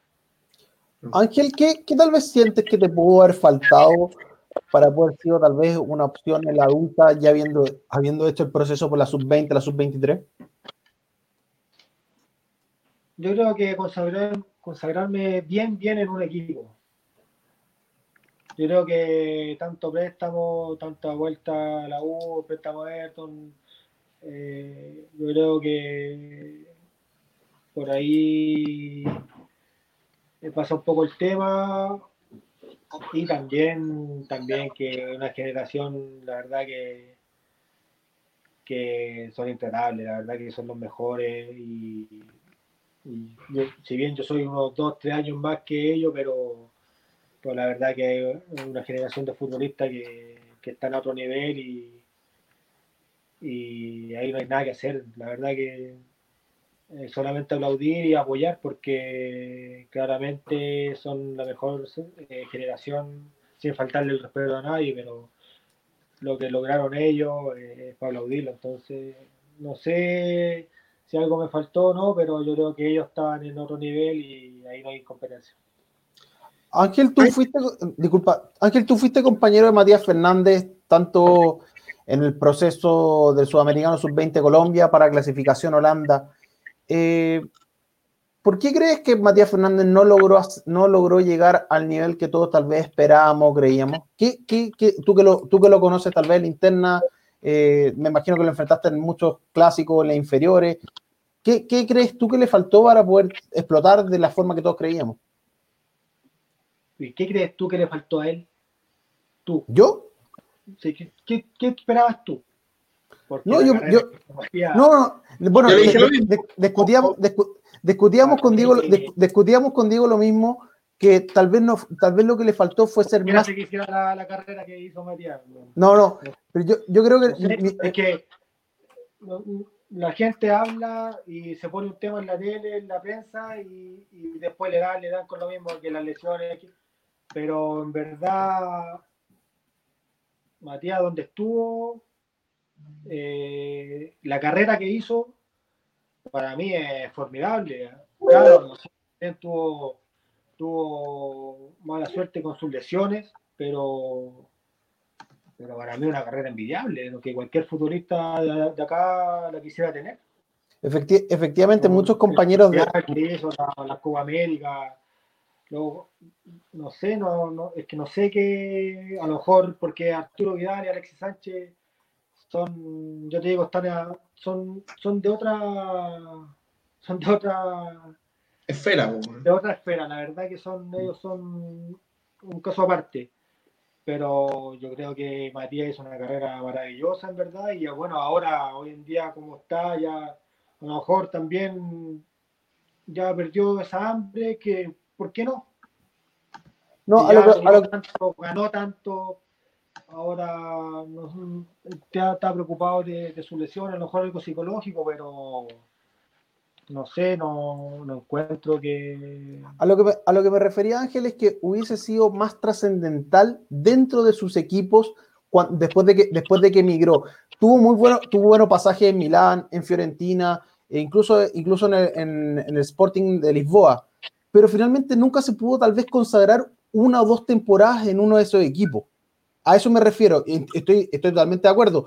Tuvo un paso extraordinario, jugó en las mejores ligas, las mejores ligas del mundo, pero yo me refiero a eso de poder ser más trascendental dentro de los equipos, pero porque internamente muchos jugadores, muchos ex compañeros, eh, de Villarreal decía, él era extraordinario en lo futbolístico, en los entrenamientos, pero por alguna razón no demostraba en la cancha lo que sí mostraba en los entrenamientos y no, lo, no explotaba finalmente. A eso me refiero. Yo, mira, si, si vamos por ese lado, yo creo que es un tema de personalidad. De ser muy introvertido, yo creo. Pero yo creo que va el tema por ahí. Hay algunos que tienen mucha personalidad y no le pegan al quinto gol, pero es un tema de, yo creo más que nada de, de su personalidad, de, su personalidad, perdón. Claro, porque a lo mejor con más confianza o sintiéndose él más a gusto, eh, claro, pesca la pelota y se lo pasaba todo como lo hacían con los Colo. Porque ahí todos lo cuidaban, todos lo querían, pero en Europa, no sé, también la cosa, ahí cada uno ve lo suyo y chao. Ahí nadie te va a andar tomando la espalda, te va a andar preguntando si necesitas algo, a pesar que estaba con altos sudamericanos, pero el tema afuera es distinto, no es, no es como acá el tema más fuerte, eh, psicológicamente ya a los 18 años ya están pensando como nosotros pensamos, eh, empezamos acá a los 30 años. Entonces, yo creo que esa, esa es la gran diferencia. Y la formación. Y la formación, porque los jugadores cuando suben a plantel llegan listos. Nosotros no, pues, subimos, subimos, a plantel y ahí lo empezamos a formar, ahí lo empezamos a... Entonces yo creo que por eso también estamos tan atrasados. Pero como también, como te digo, claro, eh, te encuentro toda la razón de, de lo que me dices de que pudo haber sido mucho más en, en, cada equipo que estuvo, pero, pero también no le quito ningún mérito. Nada, para nada, al contrario. Al contrario, para mí es un futbolista formidable. Apelando a esa misma lógica, Ángel, eh, en Everton tú estuviste muchos años y pudiste ver muchos jugadores jóvenes que que proyectaban bastante y que decía uno, chuta, este es el año de ellos, van a poder eh, conseguirlo. Pero que finalmente o terminan yendo a préstamo o no se consolidan en el primer equipo. Em, ¿Por dónde crees que pasa tú eso? Tú, tú decías ahí de que en Europa lo forman para debutar al tiro. Pero a ti te tocó, no sé, vos, yo voy a poner un, ejemplificar con un jugador, Alfonso Urbina, que cuando debutó todos pensamos que iba a ser eh, figura y que le costó a lo mejor el tener rodaje en primer minuto y termina partiendo, se va a México y ahora en Barnechea. Em, ¿Tú viste jugadores, qué jugador te llamó así, eh, te deslumbró en, juveniles del Everton, pero que, pucha, te lamentaste que no se haya podido consolidar en el primer equipo? Pueden haber muchos muchos factores. En verdad no, no quisiera hablar de algún jugador específico porque a lo mejor se puede sentir afectado. Pero pero hay muchas cosas que uno no sabe, un entorno familiar, eh, eh, dónde vive, qué problemas trae. Eh, hay muchos factores en verdad que, pueden, que pueden perjudicar el, rendimiento en la personalidad de una persona. Entonces, yo creo que va por ahí el tema y qué tan fuerte sea de mente. También yo creo que yo creo que es un tema que acá nos pasa la cuenta, porque yo creo que maduramos tarde todavía, eh, porque si tú ves la generación que yo te hablé, todavía no se ve un recambio como, como esperábamos. Entonces, yo creo que todavía estamos en deuda con eso. Em, es un tema que hay que trabajar, por ejemplo, la Universidad Católica trabaja muy bien. Trabaja muy bien esa parte cuida, está cuidando todos sus juveniles, le hace contratos, les da confianza, eh, los muchachos llegan enteros ya al plantel, no lo, no lo empiezan a armar en el plantel. Mm. Porque en el plantel tenés que llegar a, dar resultados, si no te mandan a pesta.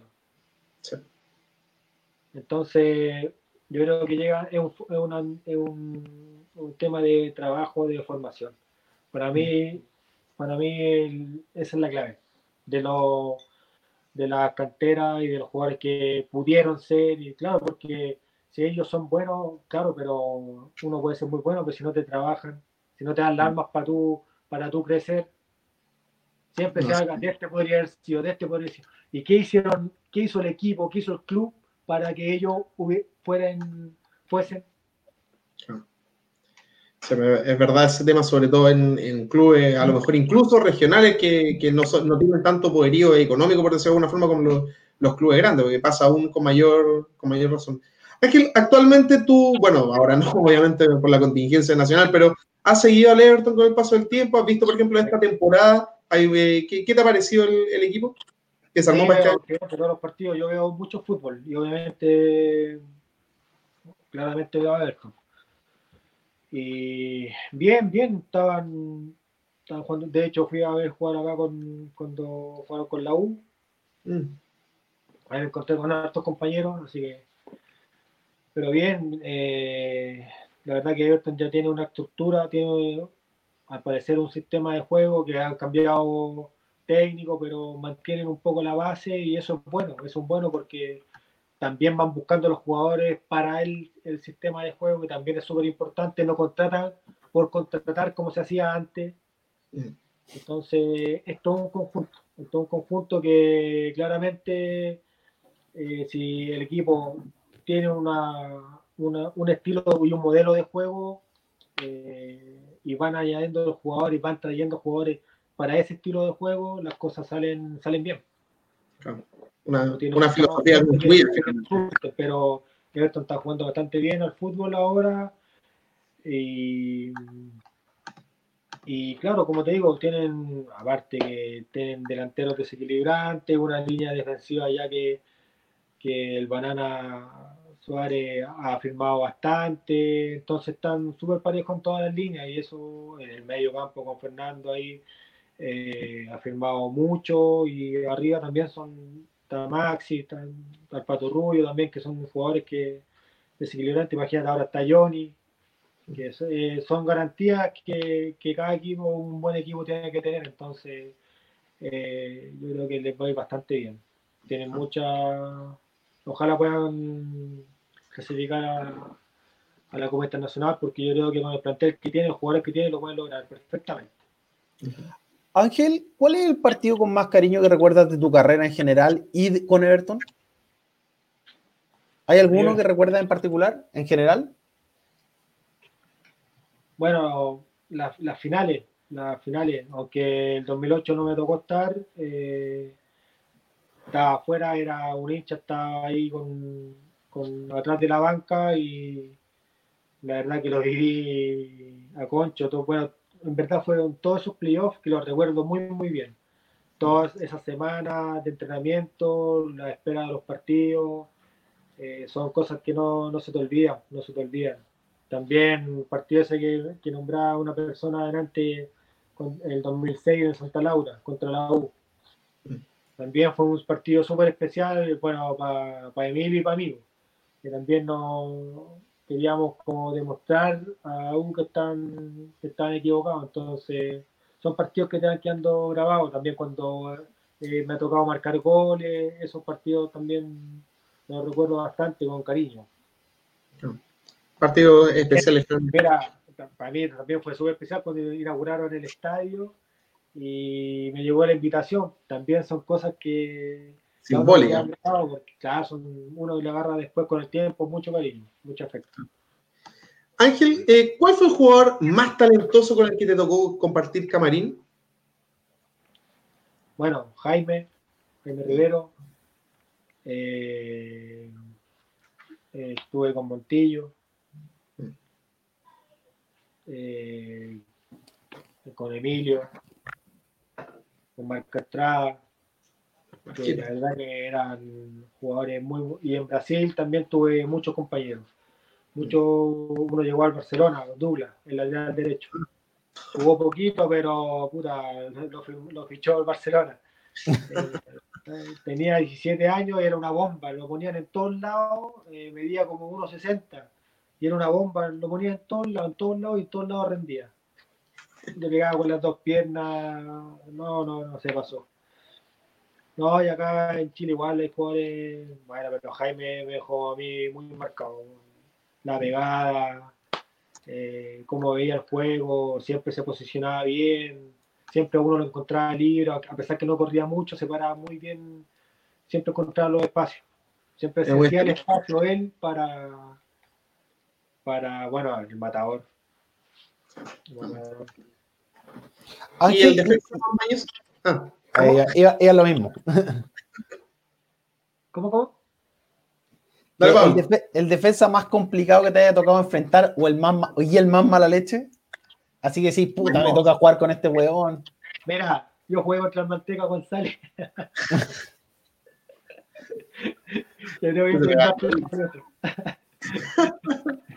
Lejos. No, pero hay, harto de pierna, pierna fuerte. Eh, y compañero, también tuve uno que los entrenamientos nos pegaba. Eh, Servín, no sé si se acuerdan. Sí, eh, Robert, el paraguas. pues el jugar poquito, jugaba, se lesionaba seis meses. Tuvo mala suerte. Tuvo, sí, pero no, eh, defensa. No sé, también jugué contra el Chiqui Chavarría, imagínate. Upa. Durísimo. una vez me citaron eh, a entrenar con la adulta, la selección, y hicieron duelos contra los defensas y me toca enfrentar a Ricardo Roja. De, oficio, ¿ah? De oficio ese. Yo tenía 17, 16 años contra los adultos. Estaba rompiendo en México, estaba, en esa época estaba con Zamorano en América. Ah, me, partió en tres. No, no fuertes, son jugadores que, que de verdad, bueno, yo estaba chico todavía también, pero también te da ya, te cagáis un poquito al, enfrentarnos, porque sabéis que algo, si no le pegas la pelota, fácil te lleváis la raspada, mínimo. Sí, seguro. Acá nos comenta Jaime Rodríguez, pregunta para Ángel Rojas, hoy en día, en su puesto, ¿quién sería el mejor chileno? ¿En el medio nacional? O, sí, primero medio nacional y después a lo mejor en el plano ya más internacional también. Bueno, para mí el fútbol que juega Marcelo Díaz, eh, eh, para mí eh, que está por sobre todo. Mm. también me gusta mucho Eric Pulgar. Mm. Y bueno, hay un cabro de Católica que me gusta. ¿A ver? A ver, juega muy bien. Muy bien. Sí. Juega muy bien. Juega muy bien él. Y, pero los que recuerdo así rápido ahora son, son ellos los que juegan muy bien en ese puesto. Mm.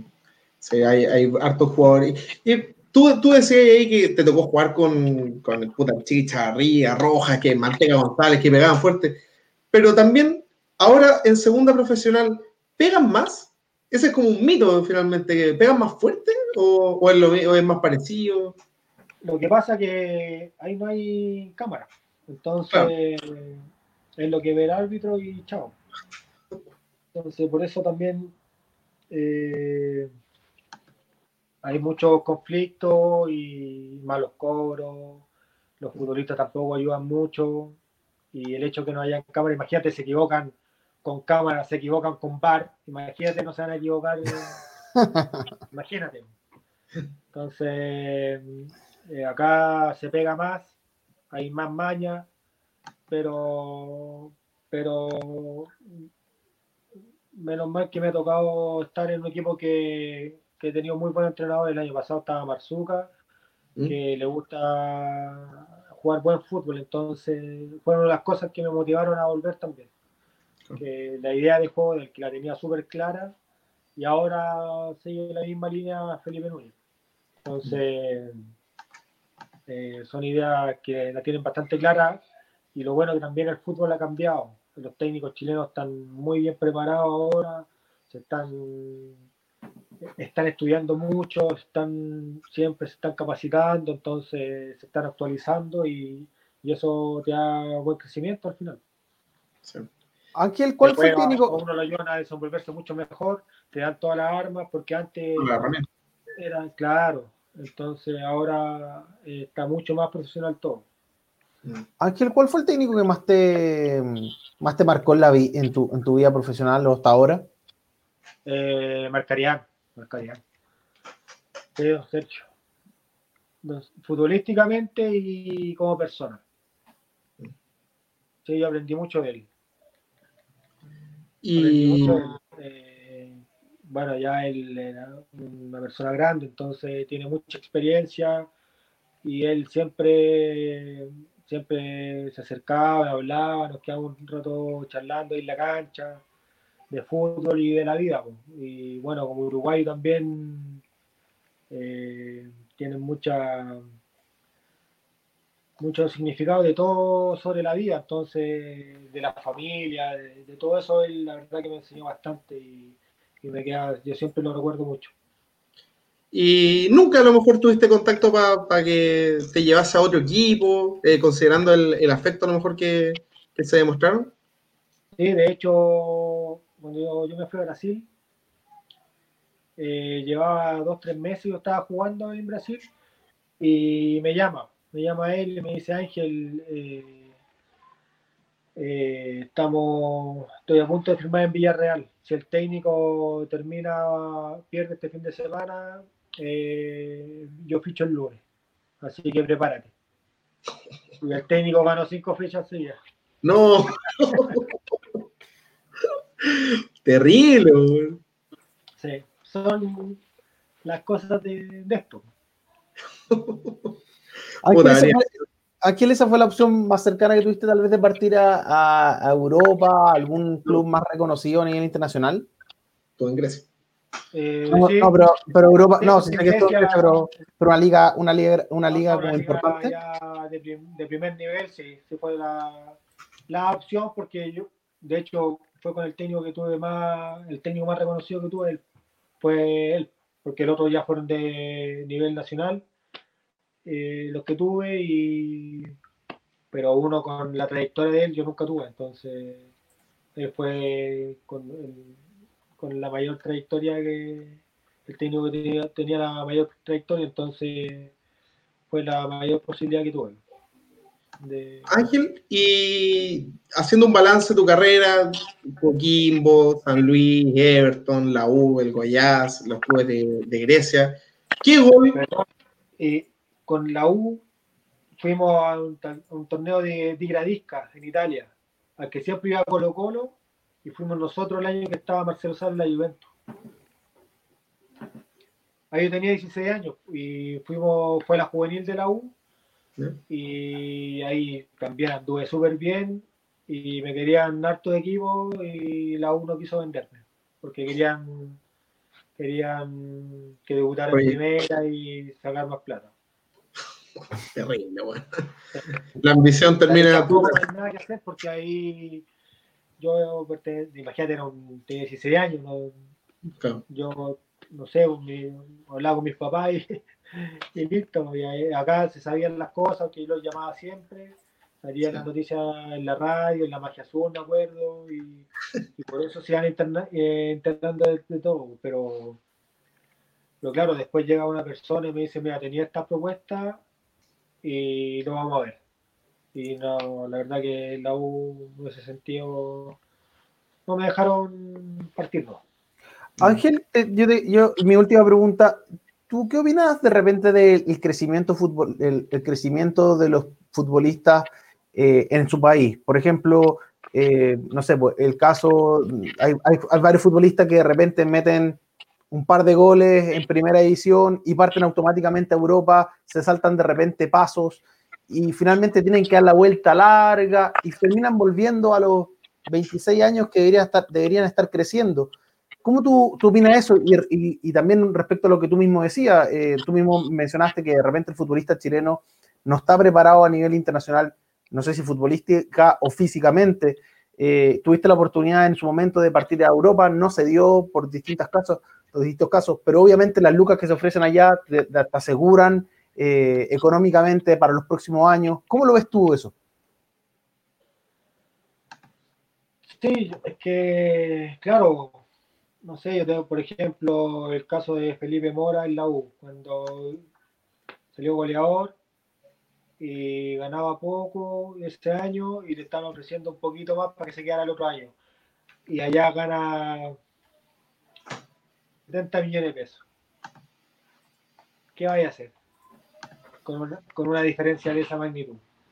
A lo mejor lo de él hubiera sido quedarse un año más en la U y a lo mejor soltaba a lo mejor como un tipo como Eduardo Vargas, algo así.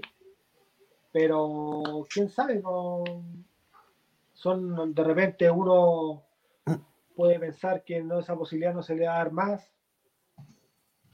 Pero no sé, no ahora como digo, el fútbol ha cambiado mucho, ahora ya hay mucho más vitrina, eh, uno sube un video y lo ve todo el mundo, entonces ahora las cosas han cambiado mucho. Pero yo creo que sí el crecimiento futbolístico hay que trabajarlo de, de abajo.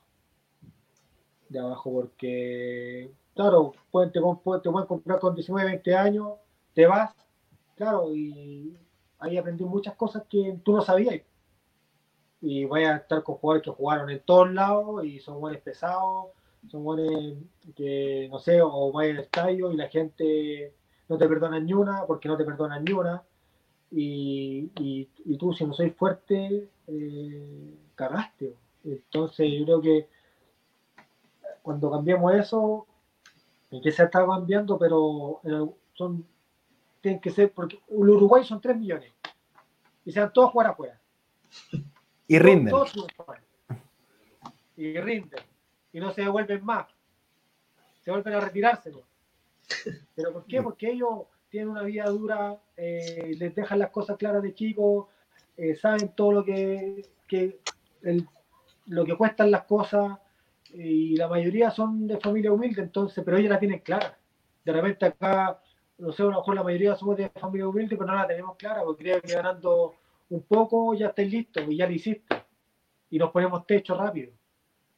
El tema vale el Poca ambición. Ambición. Claro. Claro, porque de calidad, los futbolistas chilenos tienen muy buena calidad. Acá hay muy buenos jugadores de muy buena técnica, eh, eh calidad hay, mucha, pero es un tema de arriba, psicológico. Y que me incluye a mí porque yo eh, me hubiera gastado jugando en esto, a ver, tener menos edad en este tiempo, como está el fútbol ahora. A lo mejor voy a tener una carrera distinta y así pueden pensar los, otros también. Porque ahora ya es más fácil emigrar. Porque ahora cualquier futbolista de cualquier equipo emigra para afuera. Emigra. Entonces, no, no, no llega, no tiene que llegar a la U o no tiene que llegar a Colo Colo o a Católica para salir. Ahora de Antofagasta se va, se va de cualquier lado. Porque hay más Está todo claro. Ahora todos te ven. Todos se van Necaxa es verdad. Creo que son como ocho. Increíble. la cagó, la cagó el Necaxa. Sí, ahí hay un. Claro, la empresa de representación. Ahí es. Y también tiene que haber influido, yo creo que netamente en toda esta ola de futbolistas chilenos que partieron a México, el 7 el 7-0 tiene que haber influido claramente. Algo, algo tiene que haber cambiado, porque de ahí para adelante se fueron todos para allá. El rendimiento de los chilenos allá también, porque. O por supuesto. Claro, y eso les da confianza, como, claro, como acá con los argentinos. Traen argentinos, porque saben que la mayoría va a rendir. Traen cada paquete igual, pero. Pero. Pero la mayoría han dado resultados, entonces es la confianza en que se gana. Los chilenos ahora ya, imagínate, eh, Castillo el mejor pagado, imagínate. Claro. Sí, el mejor pagado y a lo que llegamos. Entonces, claro, el rendimiento manda todo. Y, así se abre la puerta para muchos más. Angelito, eh, vamos a leer algunos de los comentarios, la gente te ha mandado mucho cariño. Por ejemplo, Elías nos comenta, grande Angelito, un gran abrazo amigo. Soy de leer, pone eh, tremendo Angelito. Miguel Díaz nos comenta, Ángel es de los pocos jugadores que cuando le tocó jugar en los equipos rivales de Everton, yo me paraba a aplaudirlo por el cariño que siempre demostró por nuestra institución.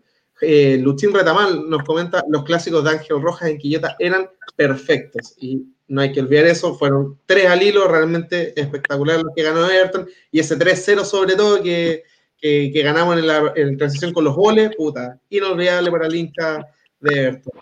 Ángel, por mi parte, eh, también para ya empezar a, cerrar el programa, agradecerte por tu buena onda, tu disposición a hablar. Eh, tocamos muchos temas, un, repaso interesante, miles de anécdotas. Agradecerte y dejarte invitado a, que le mande un mensaje a los hinchas de Everton, em, tanto por, lo que está pasando en este momento a nivel nacional, todo, y también personal. Eh, yo estoy seguro que sea ahora en tu carrera o más adelante, en alguna otra faceta, te encantaría reencontrarte con Everton en tu, en tu futuro futbolístico. Sí, por supuesto. Bueno, primero, eh, que se cuiden de todo esto que. de toda esta pandemia que la verdad que es terrible. de repente uno no, le toma el peso, pero la verdad que es grave. Eh, si no nos cuidamos, si no ponemos todo de nuestra parte, esto no va a pasar nunca.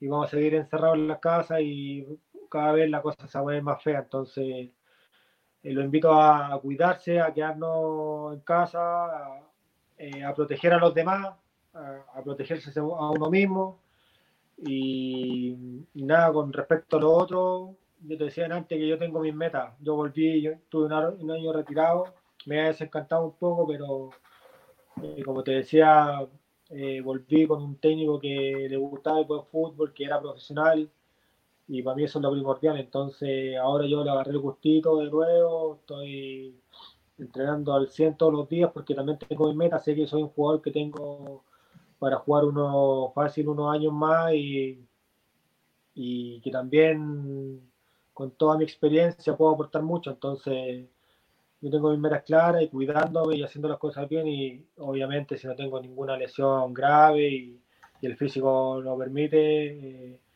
eh, yo estoy seguro que alguna chance se me va a volver a, dar en primera y en Everton, que la verdad que para mí eh, siempre yo trabajo para eso trabajo para, para volver, volver, para volver a vestir esa camiseta, para volver, para estar en Ayrton, en este Ayrton, en el de ahora, con el estadio lindo, con el, centro de entrenamiento, con todo lo profesional que está.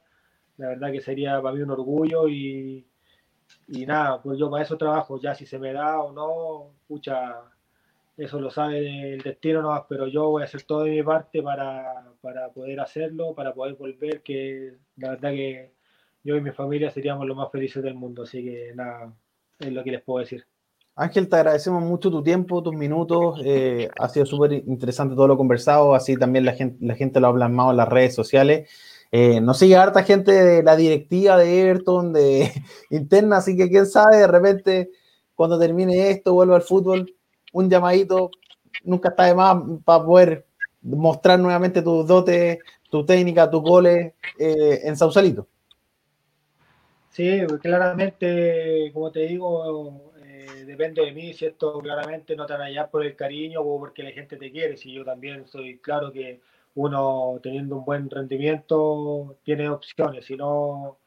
Eh, te van a decir que no, si esto es totalmente el rendimiento. Yo tampoco voy a estar llamando si, si no estoy jugando, si no, si no hago mérito. Yo por lo mismo partí diciendo que voy a hacer todo, todo, todo. Voy a, la verdad que voy a, tener un, eh, espero tener un rendimiento buenísimo para poder destacar y, y, ahí poder luchar y tener una opción que uno, uno, esto da muchas vueltas, entonces yo, yo no me voy por cerrado para nada, recién tengo 35 años, voy a jugar 3 años más fácil y, y siento que, que, tengo el nivel y físicamente estoy bastante bien para, como me estoy cuidando ahora y todo, estoy, estoy muy bien para, para estar en un club que, que tienes que estar al 100.